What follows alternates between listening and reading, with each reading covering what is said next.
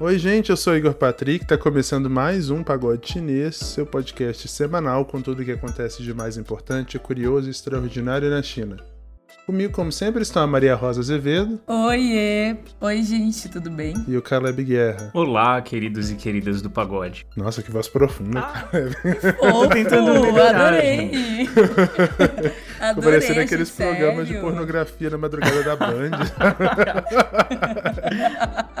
ai, ai. Diz que sexo.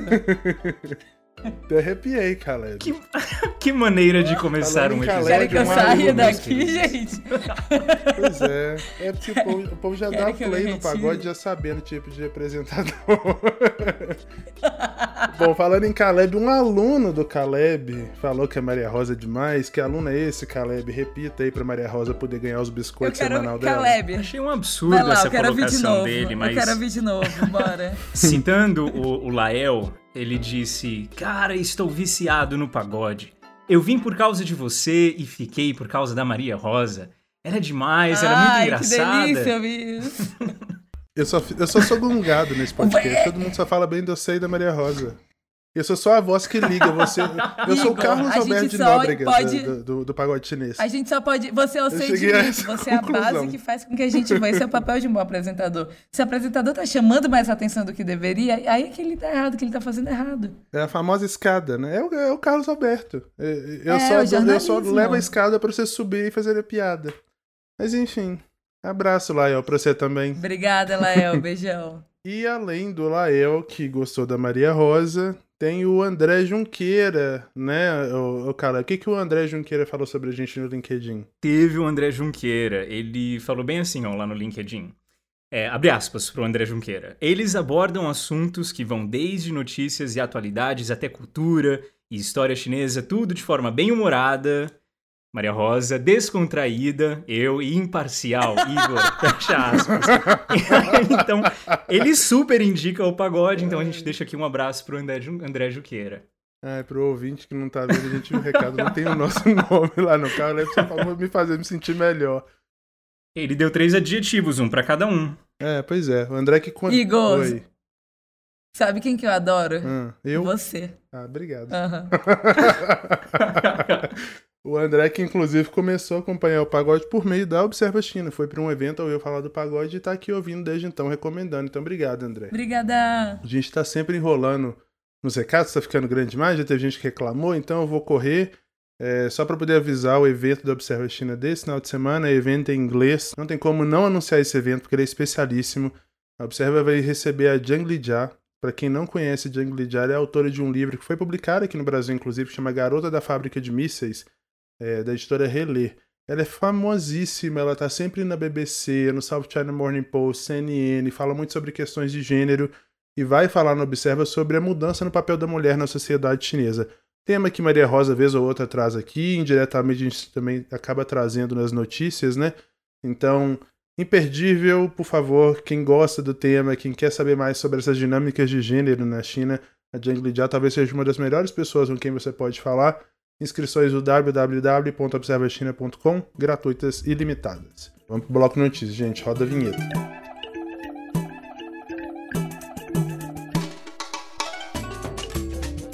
A OMS, a Organização Mundial da Saúde, aprovou a vacina chinesa da Sinopharm. Com isso, o imunizante vai passar a integrar o consórcio internacional COVAX Facility, que é uma iniciativa para levar vacinas a países mais pobres e sem tanto poder de barganha em contratos com farmacêuticas. A Sinopharm então se tornou a primeira vacina desenvolvida por um país não ocidental a ganhar essa chancela da organização né, de uso emergencial. Anteriormente, a OMS incluiu apenas os imunizantes da AstraZeneca, aquela que foi produzida em Oxford, né, criada em Oxford, a da Janssen, ou Johnson Johnson, Pfizer e Moderna, nesse portfólio aí da COVAX. Também é a primeira vez que a OMS aprova uma vacina chinesa para qualquer doença infecciosa. A China tem dezenas de outras vacinas, H1N1, por exemplo, é uma delas, mas a OMS nunca tinha aprovado nenhuma. Com isso, com a Sinopharm deu certo, a China tem a sua primeira vacina validada aí pela OMS. A vacina da Sinopharm, que a gente está comentando aqui, ela também é aplicada em duas doses, com intervalo de 3 a 4 semanas, e tem uma eficácia estimada em 79% contra casos sintomáticos e hospitalizações. o aval da OMS facilita também o trâmite de aprovação em outros países, já que é, ajuda a vacina a pular algumas etapas regulatórias em países específicos, né? Coisas que a, que a OMS já avaliou que estão corretas, né? São seguras, os outros países não precisam começar essa avaliação do zero. A agência destacou que a fabricante não apresentou dados robustos o suficiente para estimar se essa eficácia, né, que a gente mencionou, de 79%, permanece a mesma em grupos acima de 60 anos, mas que não tem motivos para acreditar que este não seja o caso ou para desautorizar a vacina. Bom, Maria Rosa, é curioso, eu comentei sobre isso com o pessoal do Pagode, gente. Essa vacina deveria estar sendo fabricada não só no Brasil, mas no meu país, Minas Gerais. E só não foi por uma extrema incompetência, uma gafe diplomática gigantesca da equipe do grande administrador público Romeu Zema, governador de Minas do Partido Novo. Então, é, vou pedir para Maria Rosa contar que história é essa mas também, de um modo geral, né, aproveitando que a gente falou de Sinopharm, eu quero fazer um apanhado um pouco maior sobre o que saiu de vacina essa semana. Teve Bolsonaro mais uma vez falando groselha, teve o pessoal do Butantan dizendo que as groselhas que Bolsonaro fala estão atrasando o envio de insumo farmacêutico ativo para a continuidade da fabricação da Coronavac no Brasil. Então, Maria Rosa, Conta pra gente, que rolo foi esse aqui em Minas Gerais que levou a vacina da Sinopharm pro Peru? Deveria ser em Belo Horizonte, foi pro Peru. E a quantas anda a questão da fabricação da Coronavac pelo Instituto Butantan em São Paulo? Poxa, Igor, sim, realmente todo dia um setião diferente, né? Desde que aconteceu esse jogo, esse jogo condenou esse país a sofrer um 7x1 todos os dias, só pode.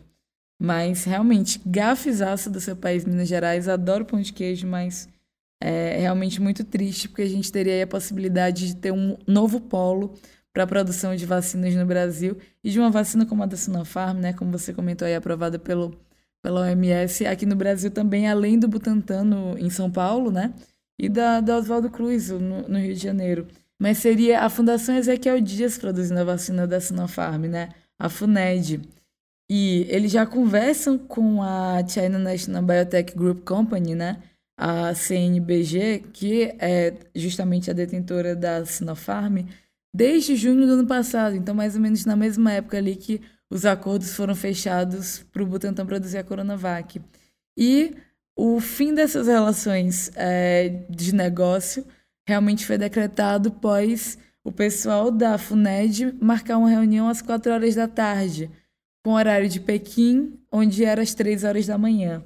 Esse foi realmente o, o, que, o que aparenta ter sido realmente vazaram aí as conversas, as trocas de e-mail que aconteceram, que essa questão, essa gafe mesmo, né, diplomática, ela foi a gota d'água que já vinha de uma falta de planejamento muito grande, uma falta realmente de comentar e de, e de trazer planos, porque a FUNED não tem a estrutura, por exemplo, que o Instituto Butantan tem, né, para produção de vacinas. Então seriam necessárias aí algumas mudanças de infraestrutura e nada disso foi enviado, plano de nada foi enviado. Essa questão de querer marcar uma reunião com Pequim às três horas da manhã, essa situação que é quase anedótica, né? Ela entra só como só como uma cereja do bolo para mostrar realmente como as pessoas do poder público estão preocupadas com vacina nesse país, né? E como você já bem disse, Igor, resolveram fechar acordos com o Peru e com a Argentina realmente para a produção dessas vacinas, né? Resolveram priorizar aí quem não tem tantos setores, né? Desde o, desde o presidente da República até também é, pessoas com cargos altos na FUNED, que é um órgão do governo, né? Já sobre as declarações do Bolsonaro, né? E a gente tem visto também uma... Realmente repercutiu muito na mídia essa questão da, dos insumos que estão embargados em aeroportos da China. E, e, e realmente há muitas burocracias quando se fala desses trâmites. É, não tem como a gente afirmar com certeza como fez fazer como Dimas Covas, né, que insinuou que, que esses, esses 10 mil litros de IFA estariam parados na China por conta da, das falas do, do Bolsonaro. Eu realmente acho que é, a gente não pode falar isso com certeza, mas sim deve existir uma correlação. É, a gente já tem falado muito dessa diplomacia da vacina, do papel muito crucial que a China tem tido nisso tudo, de realmente ter uma presença maior em países em desenvolvimento é, através realmente da produção e da, e, da, e da venda desses insumos de vacina. Mas além disso, também o foco na China. A gente trouxe isso várias vezes aqui no pagode, né? O foco chinês está muito grande realmente em ter até junho 40% da população, no mínimo, já vacinada. E a China é um país com 1,4 bilhão de pessoas. É realmente a prioridade deles. Se a gente já não, não devia estar no número um de prioridade, com Bolsonaro a gente ainda vai lá para baixo. É, a gente sabe de como a China trata de perto essas relações com o governo. Inclusive, foi afirmado que, quando estava se falando ainda, é, se conversando com o FUNED lá, lá em Minas Gerais, afirmaram que havia um interesse realmente de produção de vacinas lá porque, por ser um órgão do governo. Isso tem proximidade maior com a Visa, isso poderia fazer com que a vacina fosse aprovada no Brasil com mais rapidez. Então, a partir disso também a gente entende que, sim, eles, eles estão olhando, não dá para dissociar governo de produção de vacinas e realmente achar que isso vai ser uma benevolência e vamos ajudar os brasileiros porque a situação lá está ruim. Não é só sobre isso, né? Infelizmente.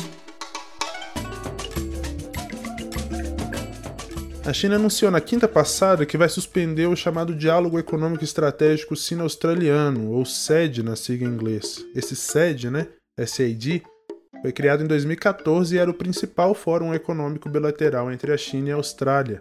Foi usado aí, inclusive, várias vezes como ferramenta diplomática para incentivar o investimento entre as duas nações e facilitar as negociações comerciais e financeiras.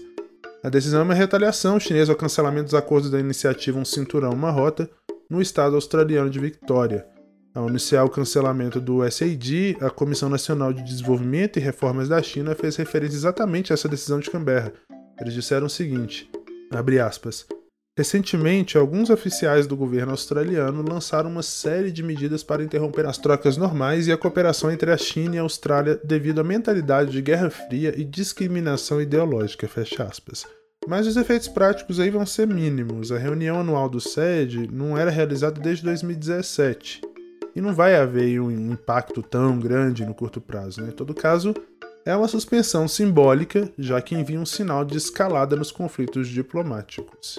Maria Rosa, sem dúvidas, né, é um sinal inequívoco de que Pequim está bastante irritado com a Austrália. Isso tudo começou porque a Austrália acusa taxativamente a China de deixar escapar o coronavírus das suas fronteiras territoriais. É, já demandou uma investigação independente sobre as origens e sobre a transmissão do SARS-CoV-2, o vírus causador da Covid. É, posteriormente, começou a abordar questões é, chinesas relativas a desrespeito aos direitos humanos Teve repórter da Austrália que teve que fugir da China e a coisa só escalou, né? A China taxou vinho australiano, taxou carne, aparentemente vai taxar aço. E a, a, relação vai ficando cada vez mais difícil, cada vez mais deteriorada. Há quem fala, inclusive, da Austrália fechar a embaixada na China. Como é que é isso? É, sim, sim, Igor. É, a reunião não tem acontecido já há bastante tempo, né? Desde 2017. Mas foi um sinal forte diplomático. É, acho que tanto da China realmente de mostrar que tem confiança no papel geopolítico que tem tomado globalmente, e isso eu estou linkando até com os últimos discursos do Xi Jinping, né? Não que esses discursos tenham sido aí diretamente relacionados a essa questão da Austrália, mas Xi Jinping muito confiante, falando que a China é indestrutível. É, com certeza isso demonstra qual que qual é a visão do governo em relação aos rumos políticos globais, né? E também acho que tem aí um aceno australiano também aos Estados Unidos, né? É, realmente querem mostrar que estão próximos. E isso é facilmente visto nessa falta de cordialidade que está acontecendo da Austrália também em relação à China, né? E a gente fala de várias notícias que a gente já trouxe aqui também, toda a questão e toda a pressão que aconteceu para realmente rever é, as iniciativas do cinturão One Rota que estavam acontecendo na Austrália. Então essa reação chinesa ela também vem de um histórico australiano que ele já não estava muito favorável, né? E a gente vê vindo da China, né? Todas as possibilidades de realmente mostrar esse desconforto com a Austrália. Cancelaram isso que estava dormente desde 2017 e com certeza isso foi mais um ponto, né? O cancelamento dessa reunião realmente parece não ter um efeito tão grande quanto o que houve dessas tarifas alfandegárias que foram impostas aí, que você, Igor, comentou. A China ainda tem muito pano na manga para realmente mostrar esse descontentamento ainda com, com a Austrália, principalmente em relação à importação de ferro australiano, né? E algo que também já, já se vê essa discussão acontecendo dentro de reuniões de, de comércio aí dentro do partido chinês. Mas eu acho que o grande ponto que muitas pessoas têm comentado É, eu não sou nem especialista em geopolítica, né? Mas é que a China realmente parece estar usando a Austrália como exemplo, principalmente para países desenvolvidos, né?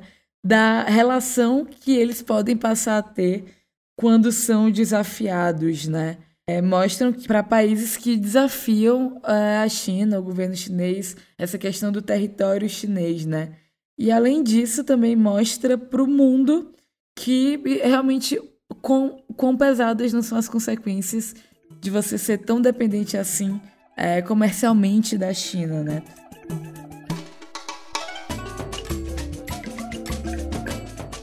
Uma delegação de alto escalão da China desembarcou em Buenos Aires na semana passada para discutir a venda de aeronaves supersônicas à Força Aérea da Argentina. De acordo com o portal aéreo, que é especializado nesse assunto, os chineses ofereceram 12 caças JF-17, fabricados em parceria com o Paquistão. Eles também visitaram as instalações da FADEA, não sei se é assim que se lê a sigla, mas em todo caso é a fabricante argentina de aeronaves, e que seria também aí a responsável por montar esses novos aviões caso a Argentina feche contrato.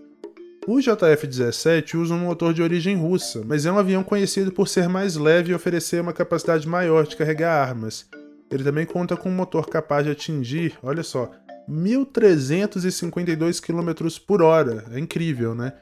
O modelo já tem 138 unidades funcionando no Paquistão e ainda há outras 16 encomendadas por Myanmar e 3 pela Nigéria. Ainda segundo o portal aéreo, os hermanos né, aposentaram várias aeronaves recentemente e foram incapazes de repor as perdas por falta de recurso financeiro. No entanto, mesmo se oferecido a um preço mais atrativo, o JF-17 deve enfrentar um outro tipo de problema, isso porque a maioria dos pilotos argentinos estão acostumados aí justamente com aeronaves ocidentais, né, principalmente as dos Estados Unidos. Demandaria todo um esforço não só para aprender a utilizar a aeronave, mas também para poder reparar essa, essa aeronave, né? Então, um belo de um problema. Caleb, esse é um projeto em comum, né, conjunto, na verdade, da China e do Paquistão. Curiosamente, a China não utiliza o JF-17 na sua própria força aérea, mas tem tentado vender para o exterior esse avião, e, embora ele tenha todas essas características um tanto quanto impressionantes que a gente mencionou anteriormente, já apresentou também falhas até consideradas graves em combate, né? inclusive num combate entre Paquistão e Índia recentemente. Então explica pra gente aí o que é esse modelo JF-17 e, de uma forma mais ampla, né, como está acontecendo essa cooperação militar entre China e Argentina. Parece que até base na Patagônia Argentina já existe. Como é que é essa história? É, na verdade, a Argentina sempre quis um modelo de caça ocidental, né? Então, ali em 2013, eles estudaram uma parceria com a Força Aérea Espanhola, que fracassou. Depois também eles iniciaram uma negociação com Israel, que também acabou não dando certo. E por último, a tentativa de fechar um contrato com a Coreia do Sul para caças FA-50 é, foi barrada pelo Reino Unido, sobre alegações de um embargo de armas já que esse modelo sul-coreano que eles comprariam teria é, vários componentes britânicos.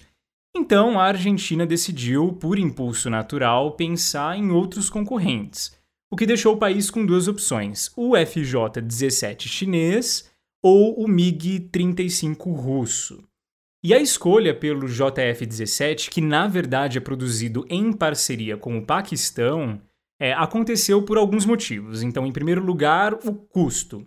A aeronave russa estava cobrando um preço bastante salgado ali, tanto na compra quanto para manutenção. E esse fator foi decisivo na escolha então dos argentinos pelo JF-17. Outra coisa que influenciou muito a, a decisão foi a Argentina provavelmente querer evitar é, entrar em outro problema de embargo, né? agora com os Estados Unidos, já que o país norte-americano tem sanções específicas à Rússia. E também a Argentina disse que buscava um jato de motor leve, com maior capacidade de carregar armamentos e munições, coisa que o MiG-35 da Rússia não é. Mas, aparentemente, nem tudo são flores nessa escolha. Uma série documental produzida no Paquistão disse que 50 segundos teria sido o tempo que o caça JF-17 levou para abater um caça MiG-21 e um Su-30, ambos aeronaves indianas que teriam entrado no espaço aéreo paquistanês. Mas a Índia veio logo desmentir a reportagem dizendo que um avião só foi abatido e não pelo JF-17, mas sim por um caça modelo F-16. E assim, a Índia se junta a potências mundiais que duvidam um pouco do sucesso desse caça, é, como foi aclamado aí pelos paquistaneses. A versão da Índia sobre esse combate aéreo diz que a resistência do JF-17 é comum, a precisão de tiros é baixa e também a capacidade de transporte de armas não é nada surpreendente, além de possíveis problemas no tipo de radar que a aeronave usa. Mas esse modelo de caça segue sendo uma opção no mercado. Na real, dá pra gente perceber que o caça JF-17 está aí emergindo como uma aeronave de combate preferida por países em desenvolvimento com economias relativamente fracas. Então a oferta de 12 caças feita pelos chineses vem nessa ideia da China de prover alta tecnologia para países que ou sofrem sanções por parte de países da Europa, né, ou dos Estados Unidos, ou que não dispõem de linhas de crédito internacionais. Bom, e como aqui no Pagode a gente é muito antenado quando o assunto envolve China e América Latina, eu vou puxar o gancho dessa notícia para falar sobre uma outra parceria grande entre Argentina e China, que foi a primeira estação interplanetária que os chineses construíram fora do seu próprio território, bem aqui nas terras dos nossos vizinhos argentinos. A Argentina tem hoje, ali na região da Patagônia, um dos maiores símbolos dessa crescente influência chinesa aqui na América Latina, uma estação espacial. Então, imagine vocês uma antena né, de 48 metros de altura contrastando com a paisagem inóspita e fria da Patagônia, em uma área de 100 hectares cedidos à China por 50 anos. Esse grande projeto, que entrou em operação né, no final de 2017, tem oficialmente fins científicos e civis, concentrando-se em tarefas de monitoramento de missões interplanetárias no âmbito do Programa Nacional da China para a exploração da Lua e de Marte. Claro que um mega projeto desses não acontece sem aparecer gente que é contra. Na época, todo tipo de discussão foi levantado, né? tanto por causa de uma possível existência de cláusulas secretas no contrato, quanto pelo perigo que teria se esse projeto fosse usado pela China é, com fins militares. Mas apesar de toda a discussão que teve, os cientistas argentinos da Comissão Nacional de Atividades Espaciais comemoraram o projeto e o fato de que eles teriam acesso também é, a 10% do tempo da antena.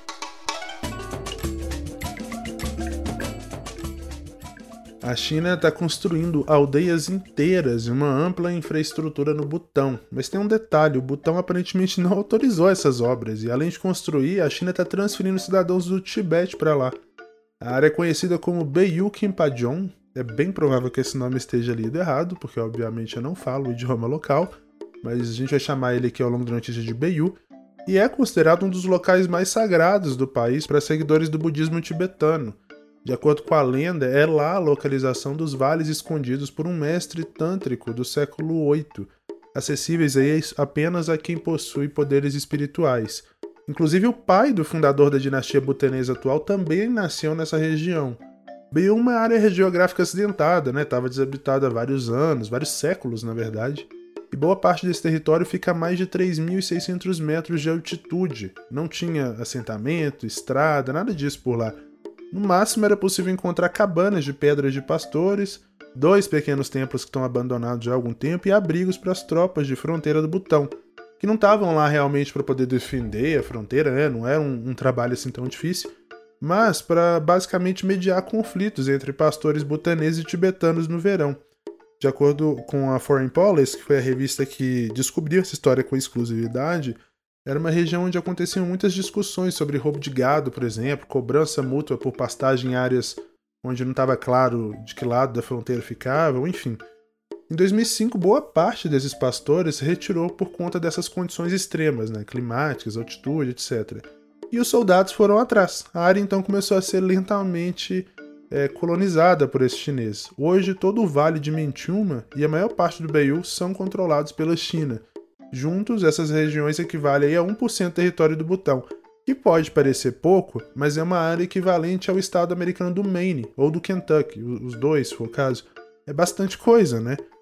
E recuperar esse território vai ser ainda mais complicado. Por quê? Porque, de acordo com a revista, né, a Foreign Policy, as tropas butanesas que quiserem avançar para essa área vão precisar chegar até lá a pé e com quase nenhuma infraestrutura, o que possibilita, por exemplo, a entrega de suprimentos, a chegada de reforços, né? Já do lado chinês, já existe um quartel prontinho, né? Um quartel até bem próximo da área disputada, estradas recém-construídas e essa região está a apenas 3 horas de carro da cidade mais próxima da China. Especialistas ouvidos por essa revista né, especularam que a China tem pouquíssimo interesse nessa região estaria, na verdade, construindo essas colônias para pressionar o Butão a ceder áreas próximas à fronteira com a Índia. Esse sim um país que ameaça a supremacia e a segurança dos chineses. Haja vista a quantidade de conflitos na fronteira entre China e Índia que aconteceram recentemente e a gente até comentou sobre eles aqui. Bom, Caleb, essa história de fronteira entre China e Butão é antigo. É... Desde 1980 a China reclama um pedaço do Butão. O Butão até parece ser bastante flexível, né, em relação a essas demandas chinesas. Já se ofereceu, mas é um país que está exprimido ali entre dois grandes países, né, dois gigantes asiáticos, que é a Índia e a China, e tenta não desagradar ninguém. Então explica pra gente, por favor, qual que é a origem dessa disputa é, territorial? Como a Índia está reagindo a essa bagunça toda? Bom, vamos começar do começo.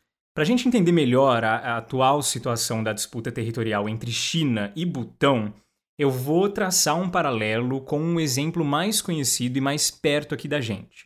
O caso da disputa territorial entre o Canadá e os Estados Unidos. A fronteira aqui entre esses dois países tem alguns pontos de disputa, áreas que o Canadá diz que são suas e até constrói estruturas físicas, né, como um farol militar, mas que os Estados Unidos também não abrem mão e usam até como área de turismo e lazer. E os dois países dão um jeito de conviver pacificamente mesmo sem resolver essa questão completamente. A mesma coisa acontece com a China e com o Butão. Disputas de fronteira entre os dois países existem desde a década de 50, quando a República Popular da China foi fundada. Na época, a China reivindicava três distritos ao oeste, somando um total de 269 quilômetros quadrados, e um ao norte, de é, aproximadamente 495 quilômetros quadrados. Então, em 1984, os dois lados dessa disputa sentaram realmente para tentar achar soluções que fizessem sentido para ambas as partes. De lá para cá, ao todo foram realizadas 24 reuniões de negociações diplomáticas. A 25ª seria no ano passado, mas ela teve que ser adiada por causa da pandemia. Um processo aí, né, lento e contínuo. Dá para ver que é um problema que se arrasta por décadas sem muitas é, respostas definitivas.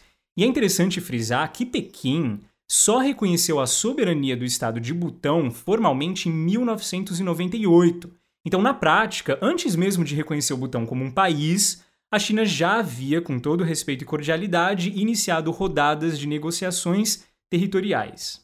Mas aí entra um fator geopolítico decisivo entre os dois vizinhos asiáticos que não existe aqui na América do Norte.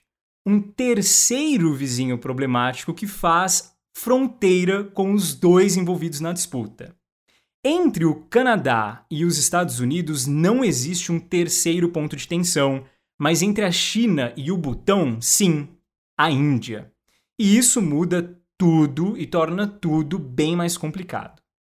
O Butão decidiu historicamente ser um aliado da Índia. Justamente o país que protagonizou as mortes mais recentes de soldados chineses em batalha e é considerado uma das maiores dores de cabeça da China ali na Ásia. Só essa batalha entre China e Índia, é, no ano passado, levou ambos os países a mobilizarem dezenas de milhares de tropas até a fronteira, caso o combate tomasse proporções maiores. Então, a gente sabe que existe uma grande tensão ali. Bom, em 2017, quando tropas chinesas começaram a construir uma estrada no Planalto de Doklam, que é uma parte dessa grande região disputada, o Butão pediu oficialmente ajuda à Índia, que interferiu na questão entre os dois países, mobilizando suas tropas militares ali para a região. Nova Delhi oferece esse auxílio requisitado por é, capital do Butão, né, onde está o governo butanês, não sem pensar, óbvio, nos seus próprios interesses geopolíticos. Esse planalto da disputa de 2017 fica perto de uma parte estreita da Índia chamada de Corredor Siliguri, que conecta os estados do norte ao resto do país. Claro que o controle chinês do Planalto colocaria a China em uma posição estratégica bem melhor para entrar pelo corredor Siliguri e dividir a China em duas, caso haja aí né, o extremo de um combate militar entre os dois países. Por outro lado, se a China abre mão desse planalto e o Butão cede o controle à Índia, Nova Delhi teria uma posição melhor ali para controlar o Vale de Chumbi, o que faria a passagem de tropas chinesas pela região muito mais difícil. E assim, o fator Índia torna tudo um pouco mais complicado. Mas o envolvimento parcial desse terceiro país não é algo muito novo. Lembra que eu falei sobre o início das negociações diplomáticas na década de 80? Pois bem, o Butão, desde aquela época, já se aconselha com a Índia é, para guiar seus caminhos de relações externas em troca justamente de proteção. Necessário dizer que a China enxerga a parceria entre Butão e Índia como uma ameaça e um ponto de desencontro nessas negociações. Então, ao que parece, o país decidiu estender o território que os chineses reivindicam para si. O Tenzin Lamsam, editor de um jornal butanês, diz que o desejo de colocar o território em pauta é novo e que mapas oficiais publicados na China sempre marcaram essa região como sendo de Butão.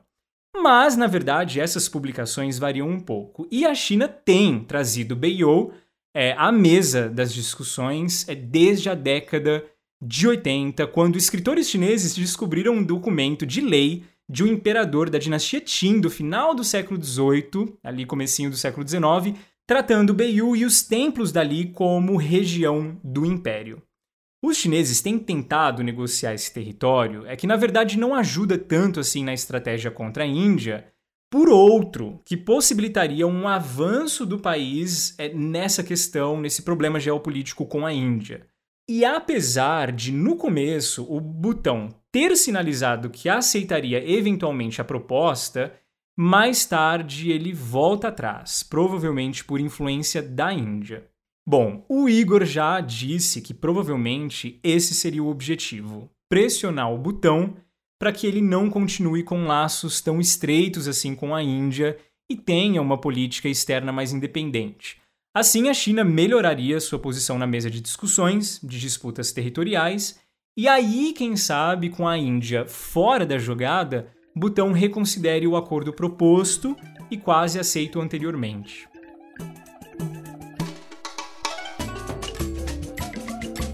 Muito bem, vamos para o ponto CN então, o momento da gente falar sobre tecnologia, inovação e mercado de negócios na China. O ponto CN é um oferecimento Startse. É, gente, a China e o Brasil se destacam num contexto mundial por serem países muito diferentes, né? Culturas e hábitos. Mesmo com esses dois países sendo tão distantes, somos muito mais parecidos do que a gente imagina. Ambos os países viveram aí momentos ascendentes, né? E a gente conseguiu ver a população sendo inserida cada vez mais num contexto de mais possibilidades, mais poder aquisitivo e, consequentemente, mais conexão digital, né? Hoje já não é mais tão assim, pelo menos aqui do lado do Brasil. Só que o relacionamento que tanto o Brasil quanto a China tem com compra hoje é algo que é muito singular, né? Cada a gente aqui no Brasil tem nossas jabuticabas, a gente tem nosso pagamento em parcela, a gente tem no, no, nossas peculiaridades e a China tem isso também e muito mais. Não existe país mais inovador do mundo quando se fala em tecnologia, principalmente quando se fala em tecnologia para pagamentos, para questões financeiras financeiras, para investimentos. Isso se demonstra tanto em cifras quanto em estratégias. E como que essas novas estratégias conseguem também influenciar a gente no mercado brasileiro, trazer ainda mais inovação para as nossas peculiaridades, né? Por isso eu convido todos vocês a fazer investimento no New Retail Revolution, que é o curso da Startse, onde se traz diversas inovações do varejo chinês que podem, que devem e que vão mais cedo ou mais tarde ser aplicadas seu negócio aqui no Brasil. A gente tem um código, que é o código PAGODE30, oferecendo 30% de desconto nesse curso da Startse. E se eu fosse você, eu não perderia tempo e eu já aproveitaria esse cupom para ir conseguir potencializar vendas, fidelidade, engajamento, métricas, OKRs, tudo que você estiver precisando, com certeza existe algum modo que algum chinês inventou e está aplicando na, lá do outro lado do mundo que você vai conseguir aproveitar, tendo essa base teórica tão bacana que o curso da Startse vai prover para os seus alunos. Por isso, galera, vão lá, pagode 30 no curso New Retail Revolution da Startse.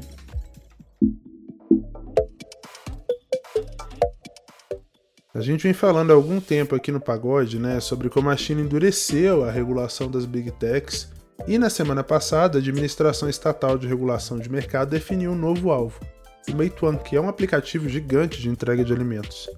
Na nossa reunião de pauta do episódio passado, a Maria Rosa trouxe essa notícia, mas a gente tinha tanta coisa para tratar, e quem ouviu o episódio passado sabe disso, que a gente resolveu deixar de fora e abordar ele especificamente no ponto CN, então hoje ela vai falar um pouco sobre o que é o Meituan e por que a China está de olho no que vem fazendo o aplicativo. Vai lá, Maria Rosa. Gente, primeiro o disclaimer de sempre, né? Primeiro eu vou tentar fazer com que esse ponto CN seja o menos confuso possível, mas quando a gente fala de China fica muito difícil porque as proporções que as coisas tomam lá são enormes, né? Então, antes de começar a falar sobre o Meituan, eu também quero deixar bem claro como, para mim, eles são um dos maiores exemplos de uma coisa muito chinesa que é de que empresas por lá, né, elas são feitas para uma coisa, para dar dinheiro. Não tem essa coisa de ir crescendo num segmento que você já conhece o terreno, ou então de falar assim, ah, eu trabalho com isso porque eu nasci para fazer isso. Não, não existe isso. Não precisa. É, realmente o que mais chama atenção para mim do Meituan é que eles olham para alguma vertical do mercado ali que tá dando certo, que tá dando dinheiro, só entram, vão lá atrás da fatia de mercado deles, é, não importa se não tem nada a ver com o que eles já estavam trabalhando antes. E essa diversificação toda, ela faz muita coisa além de só criar novas linhas de receita, né? Inclusive essa coisa de, de new streams, de nova linha de receita, tá super na moda. Além disso, é, a rentabilidade de cada cliente passa a ser muito invejável, né? Isso faz com que não existam limites quando se fala de trazer novos clientes, ou então de investir também para manter os clientes que já estão que já existem dentro da sua plataforma. E toda essa cadeia né, acaba se retroalimentando. E isso sempre azeitado aí por muitos dados fazem com que essa experiência, né, que vai ser completamente individualizada, completamente aprimorada e feita à mão para cada pessoa, quase, garanta que, sim, se você é cliente, se você está lá, de um jeito ou de outro, você vai comprar, você vai gastar dinheiro. E, sem querer, eu acabei dando quase o modelo de negócio de um super app, né? Esse termo que chega cada vez mais na boca dos empreendedores brasileiros, é, talvez é, quem, quem ouve o pagode já tenha ouvido por aí, mas é, se tornar um super app realmente a moda chinesa, isso não é nem um pouco fácil. E outra coisa, conquistar a diversidade de verticais que o Meituan tem, isso daí eu pago para ver, inclusive pago mesmo, porque eu falo que eu super investiria em algo que eu realmente acreditasse que, que seria desse jeito. Mas só para dar um cheirinho das coisas que o Meituan tá metido, é, eu vou, vou falar aqui. Delivery de comida, supermercado, vendas de quartos de hotel, vendas de passagem aérea, vendas de ingresso para todo e qualquer tipo de evento, karaokê, cinema, tudo. Empréstimo para pequeno negócio, software de gestão para pequeno negócio, muita coisa, né?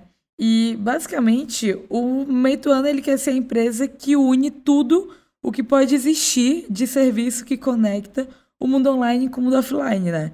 Porque, afinal, por mais que a gente passe muito tempo aí vidrado na telinha, é, é no mundo real que a gente realmente precisa gastar a maioria do nosso dinheiro. E tantas linhas assim de receita, né, fazem com que hoje o Meituan ele seja a terceira maior empresa da China em valor de mercado. E aí ele fica logo atrás da Tencent e do Alibaba e deixou super recentemente para trás o Baidu, que estava nesse pódio aí junto com as duas outras há muitos anos. Agora, como que isso aconteceu, né? É, até hoje existe muito esse estereótipo da China como um lugar onde tudo é falsificado ou tudo é imitação. E por mais que realmente hoje não seja exatamente desse jeito, por décadas foi, né? É, e isso vai muito além também dessa indústria da, da, da manufatura que fazia um iPhone que ao invés de ser uma maçã era uma pera.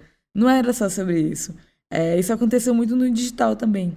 O Wan Xin, que é o fundador do Meituan, Ele não tinha um pingo de vergonha na cara, esse moço, em relação a isso. Ele estudou por muito tempo engenharia, né, na Tsinghua, que é a melhor universidade da China, e depois ele foi fazer um PhD em Delaware, nos Estados Unidos. E aí ele voltou para a China cheio de grandes e novíssimas ideias. É, a primeira ele levou para a China um site que já existia, que é o Friendster. Para quem não conhece o Friendster, ele foi o primórdio do Facebook. O Wanxin levou o Friendster para a China. Nenhum dos dois deu certo, nem o site dele, nem o site americano. Só que, pouquíssimo tempo depois, surgiu uma coisa chamada Facebook. E, depois, dessa, depois de ter dado errado o primeiro, ele resolveu levar o Facebook. E ele achou que não estava igual o suficiente na primeira vez, então ele realmente decidiu copiar tudo, de cor, fonte, lugar onde as coisas estavam. Ele copiou vírgula por vírgula do Facebook e criou essa rede que o nome é Xiaonei, que era basicamente uma réplica perfeita, réplica de primeira linha, galera, do, do Facebook. Deu certo, acabou conseguindo algumas pessoas, era igualzinho o Facebook mesmo, principalmente dentro de universidades. E ele vendeu por 2 milhões de dólares. Quantidade ok, né? Só que logo depois que ele vendeu, a rede foi tomando uma proporção gigantesca e mudou de nome, na verdade, virou o Run Run, que inclusive existe até hoje. E o Run Run virou o Facebook chinês, virou uma empresa gigantesca. Inclusive, fun fact aqui, eles abriram capital em Nova York antes do Facebook. O Run Run abriu capital em 2011 e o Facebook abriu capital em 2012.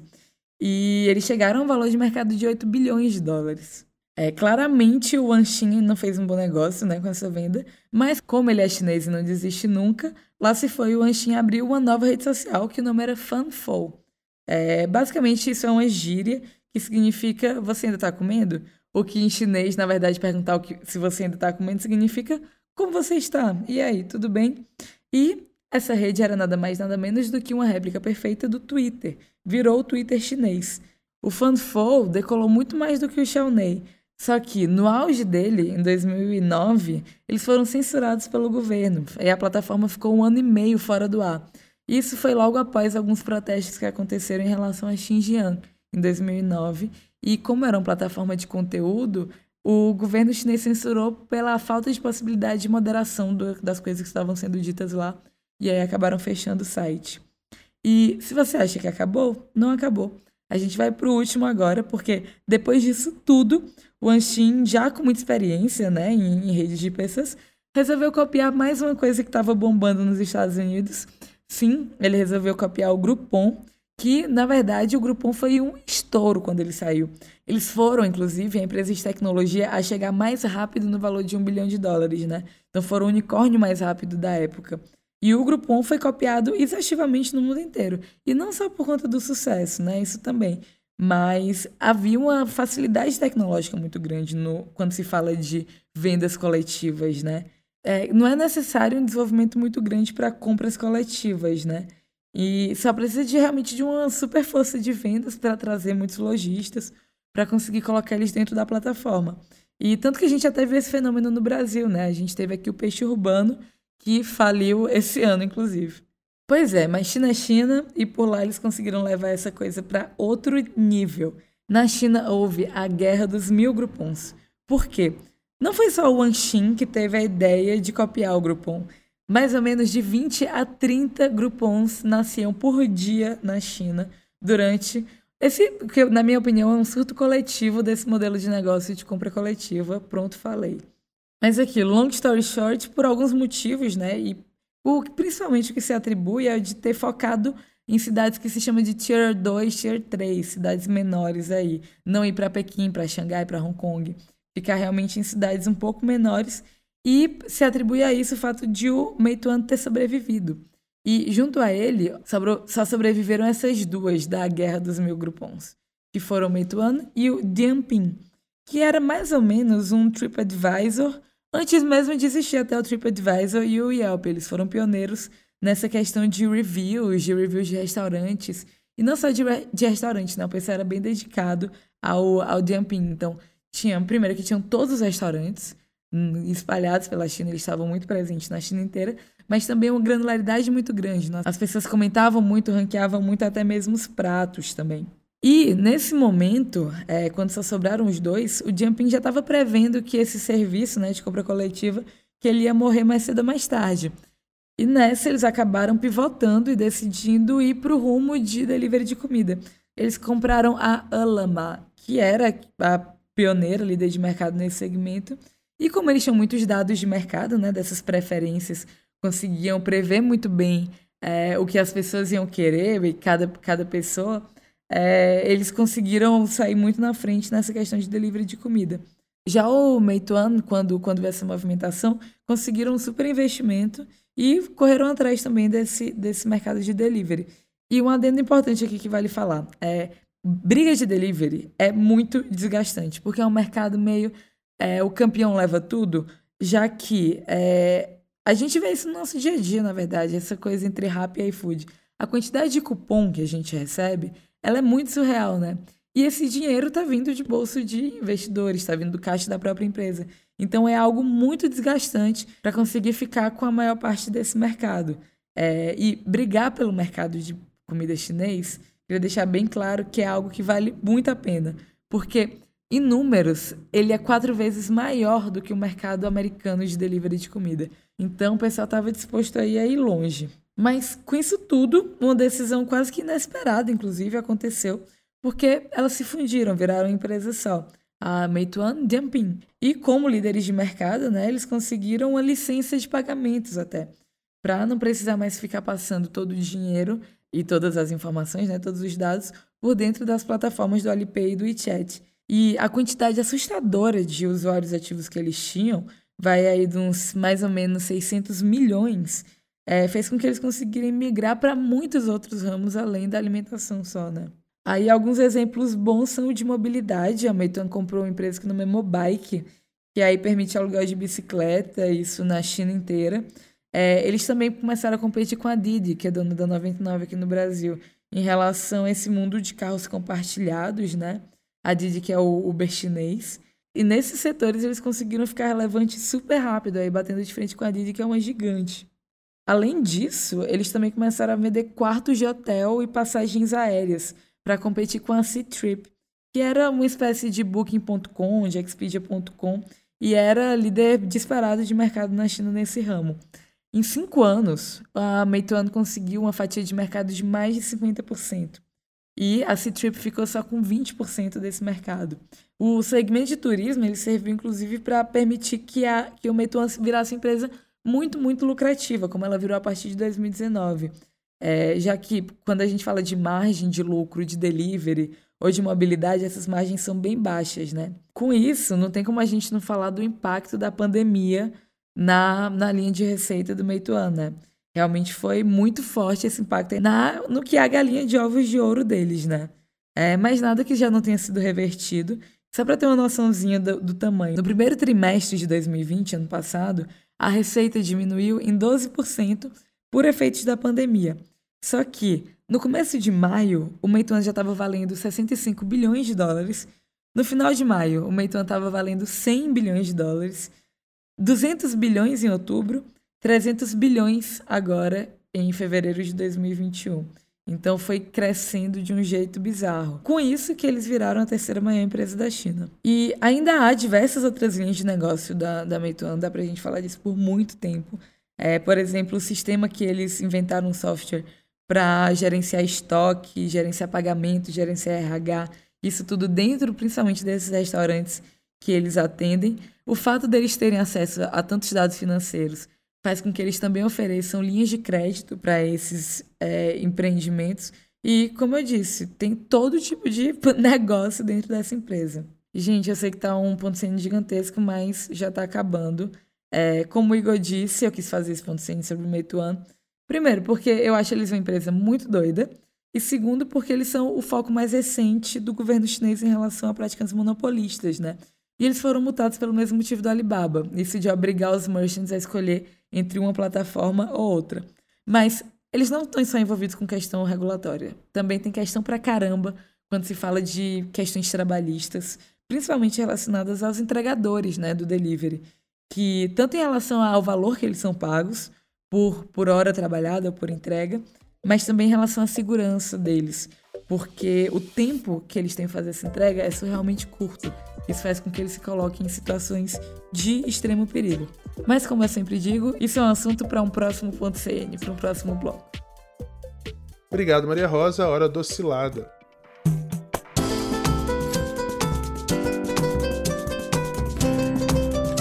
A gente achou que esse dia não ia chegar e ele acabou chegando. Mais um cilado de uma pessoa que foi presa na China, na China, gente.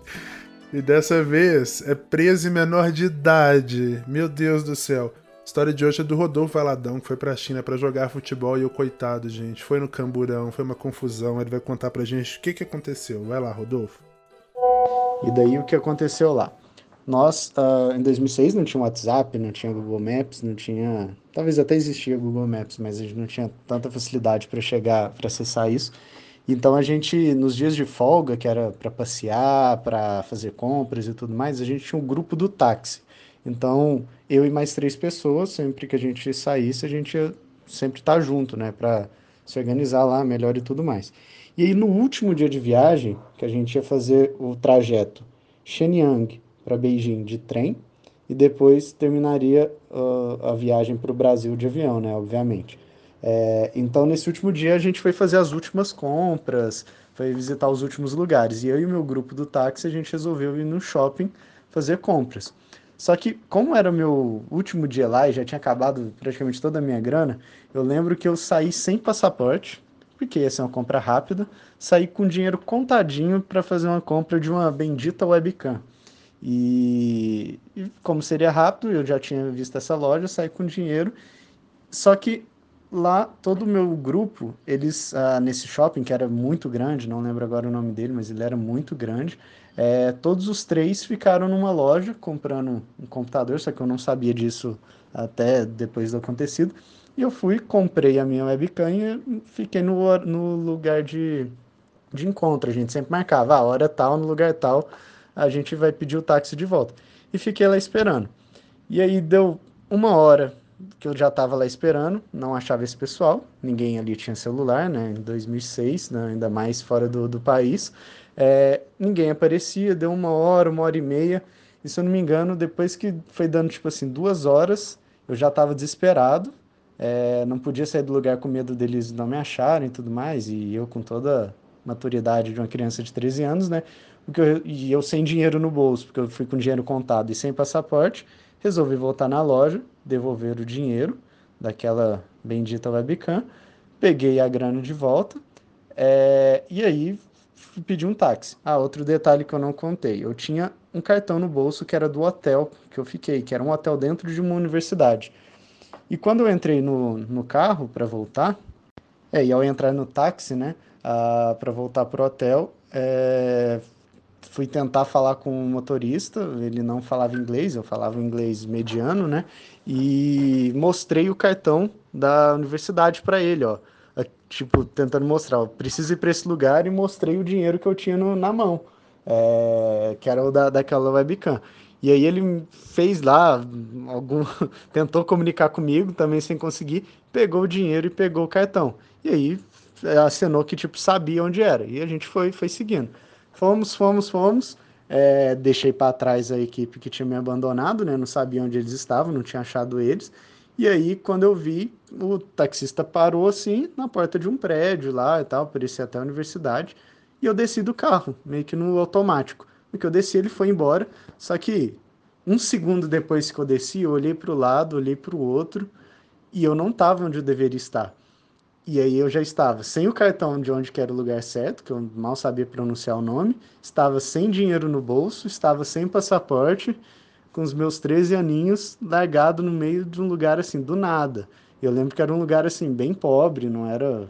Era assim, as, as casas lá eram bem humildes e tudo mais. E, e o lugar que eu tinha parado na porta, que eu não sei se era um outro campo da universidade, algo do tipo, estava fechado, não tinha nada.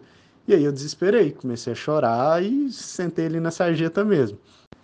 Aí ah, um detalhe né, interessante, porque ligações a cobrar internacional uh, são caras até hoje, eu imagino. Mas na época era bem relevante. Eu lembro que meus pais gastaram praticamente o valor de uma, da, quase da passagem só em ligações que eu fazia. Eu ligava lá pra, de lá para cá para eles, né? E aí, como eu tinha ligado para eles, tipo assim, na noite anterior, eu pensei, ah, não vou ligar para os meus pais agora, falar, oi pai, tudo bem? Eu tô perdido, meus pais vão morrer, e, e de preocupação lá, e deve ser tipo 3 horas, 4 horas da manhã no Brasil, e eu falei, ah, vou ter que resolver isso aqui de alguma forma, né? Então, como que eu vou fazer? E aí, não liguei para os meus pais. E procurei lá um orelhão mais próximo, né? Achei um orelhão, só que tava todo escrito em mandarim, né? E tudo mais, não tinha nada em inglês, muito menos em português. E aí eu fui clicando no primeiro número lá que tinha de descagem rápida, eu imagino que fosse, e alguém atendia sempre falando falando outro idioma, né? Que se hoje eu não, vou, não saberia identificar na época, muito menos. Eu tentava falar inglês, que eu precisava de alguém que falasse inglês, de alguém que falasse inglês e nunca me respondiam, nunca me respondiam. E aí desliguei e fiquei lá, tipo, chorando na sarjeta. Falei, ah, agora eu vou morrer aqui e tudo mais. E aí uma hora ligou lá e foi alguém que falava inglês pior do que o meu. E eu consegui explicar, tipo assim, onde que eu tava na frente. Ó, tô na frente de não sei o que, dava descrição do lugar. E eu não tinha certeza se a pessoa tinha me entendido. E daí desliguei, continuei chorando ali, fim da minha vida. Passado alguns minutos, chega uma Kombi da polícia lá, uma viatura, com alguns policiais chineses que não falavam inglês nem português. E aí, tipo, me chamaram para entrar, entrei e me levaram para a delegacia. Só que lá nessa delegacia, nessa, nesse local lá, eu, ninguém falava inglês. E aí eu fiquei lá, tipo, sentado, poxa, o que que eu falo, né? O que que eu faço? A gente tentava todo tipo de comunicação e não dava certo. E aí tinha um cara lá que eu entendia que era, tipo, um chefe, sei lá, delegado, ou que que ele fosse, qualquer coisa, não, não, não sei dizer, eu meio que apontei o computador, porque eu queria, deixa eu tentar ali falar com o pessoal, deixa eu é, tentar abrir meu Orkut aqui, né, porque era o Orkut, e quando eu fui clicar para abrir o Orkut, apareceu de que era censurado aquele, aquele site, e daí... E daí, assim que eu fui tentar abrir o, Orkut para mandar scrap para alguém ou coisa do tipo, é, ele meio que ficou bravo comigo, me tirou dali da, da, da, do computador, né? Que estava tentando abrir um site proibido e me. Não vou falar que me colocou numa cela, mas me colocou num quartinho onde só ficava eu fechado. Depois de um certo tempo apareceu outra pessoa que aí já falava inglês, é, também bem médio, bem mediano, e a gente foi tentar se comunicar. E aí a minha história me incriminava, né? Porque falou, tá, cadê seus pais? Não, não estão aqui, estão no Brasil. Mas o que, que você veio fazer na China? Ah, vim jogar futebol. Você joga em qual time? Não, não joga em nenhum time. Ah, e assim, tudo tava ficando meio estranho para mim. Eu não sabia o nome do, do. não conseguia falar exatamente o nome do lugar que eu estava hospedado, para ele me levar de volta. Ele falava, vai, perto de uma ponte vermelha. Eu tentava falar coisas assim, só que a gente não tava conseguindo se entender. E aí ele ficou sem paciência e mandou de volta lá para tal da cela e eu fiquei chorando lá, aquela criança de 13 anos chorando por algumas horas mais restante no dia. Por fim, depois que eu já estava ali pensando em que eu ia morrer na cadeia chinesa, como um ilegal, sem documento, né, e tudo mais, aparece o líder lá da, da minha excursão com a outra pessoa, tipo, nossa, graças a Deus que a gente achou. É, depois que deu lá o período que a gente tinha que se encontrar no hotel para pegar, é, para fazer o trajeto de volta, o pessoal falou que não tinha te achado, e aí o que aconteceu, né? Rolou um desencontro, como as outras três pessoas do meu grupo estavam fazendo a compra no mesmo lugar, era uma compra assim meio complexa, eles estavam comprando vários computadores, etc. E eu não sabia. Eles demoraram mais tempo e acabaram esquecendo de mim, literalmente. E aí voltaram achando que eu já tinha ido para o hotel. Aí chegou lá, cadê o Rodolfo? Cadê o Rodolfo? Cadê o Rodolfo? Não tinha Rodolfo lugar nenhum. E aí, pelo que me falaram, eles saíram tipo numa caçada. Ah, vamos para o hospital, delegacia e tudo mais. E aí eles tinham ouvido um relato que tinha um brasileiro sem documento e tal naquela delegacia e tal.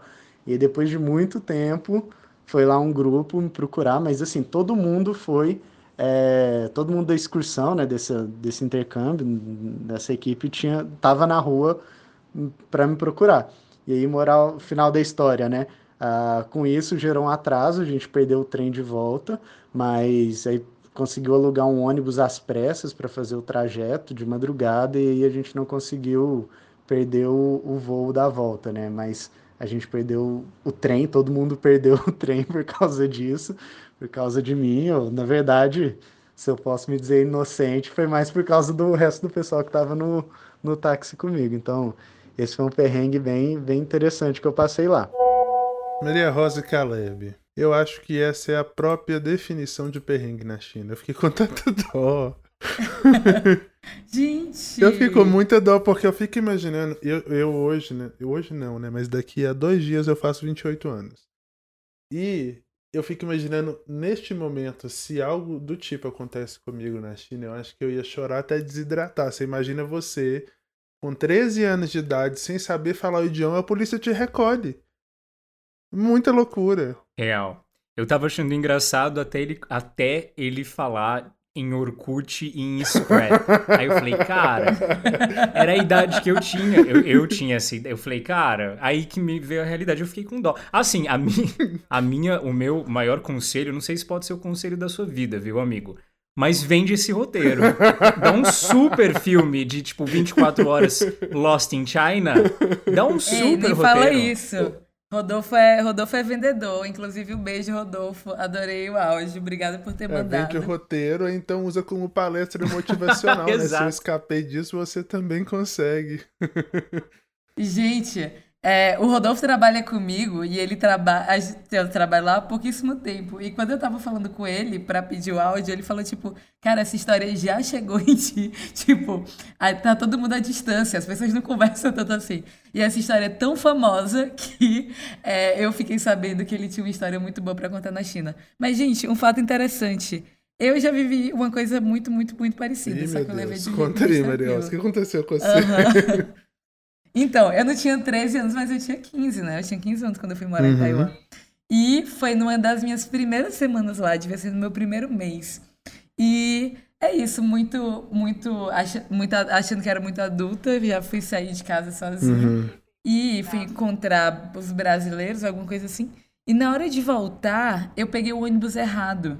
E aí eu fui parar no meio do nada. E era a última, era a última estação não a estação, o último ponto do ônibus, né? Tava muito tarde, eu não falava porcaria nenhuma de chinês.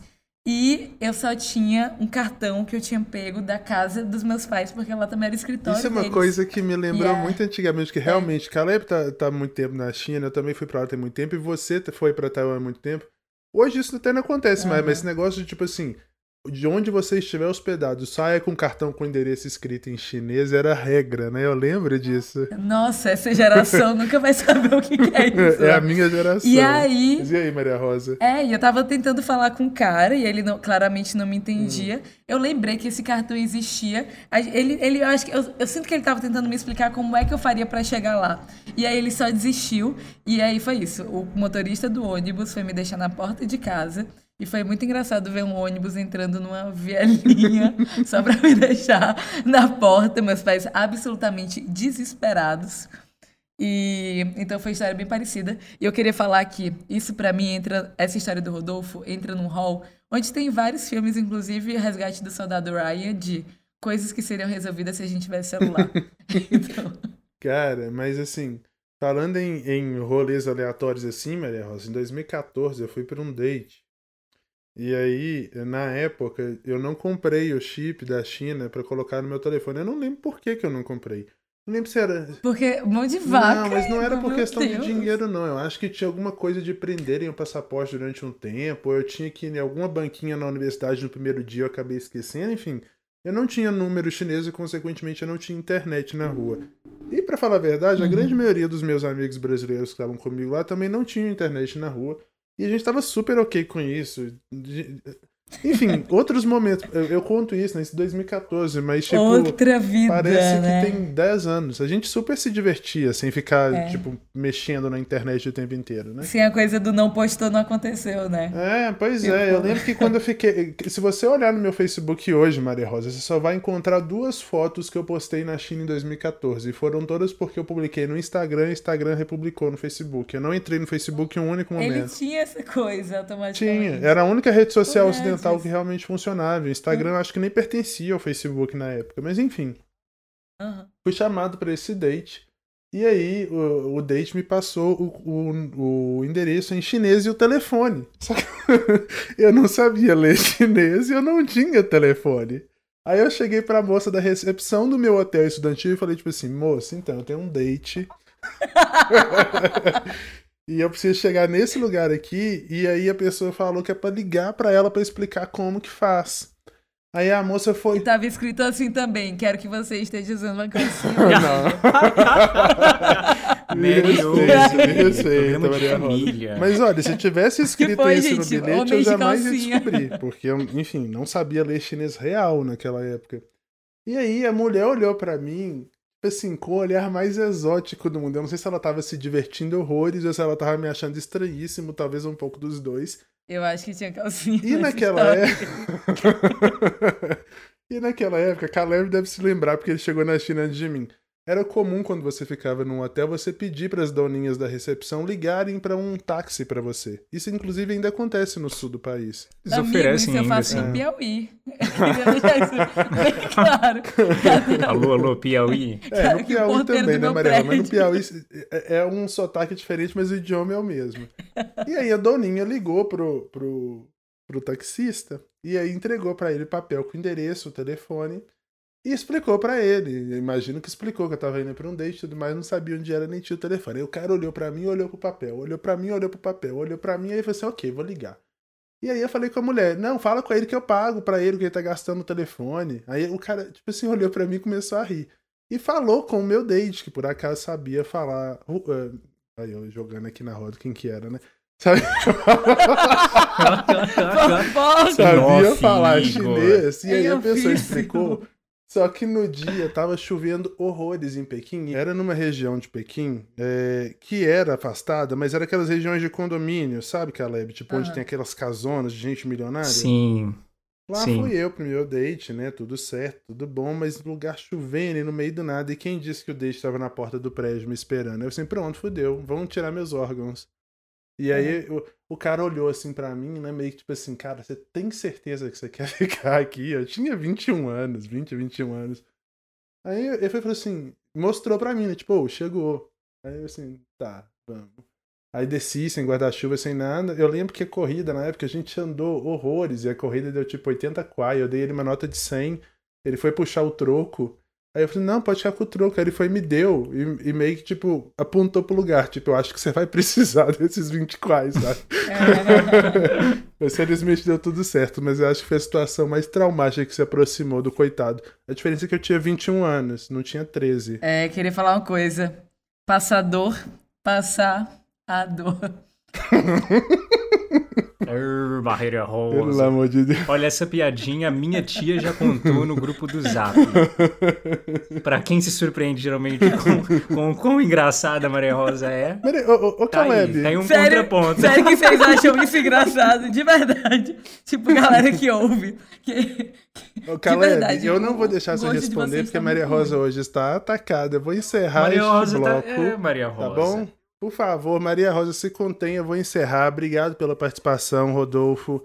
Se você também já passou por uma situação divertida lá na China, ou mesmo aqui no Brasil, lidando com o chinês e com a cultura chinesa, manda pra gente. É só gravar um áudio de até 3 minutos, enviar no nosso Instagram ou pelo nosso canal oficial no Telegram, no link t.me barra pagode chinês. A gente tá esperando seu relato.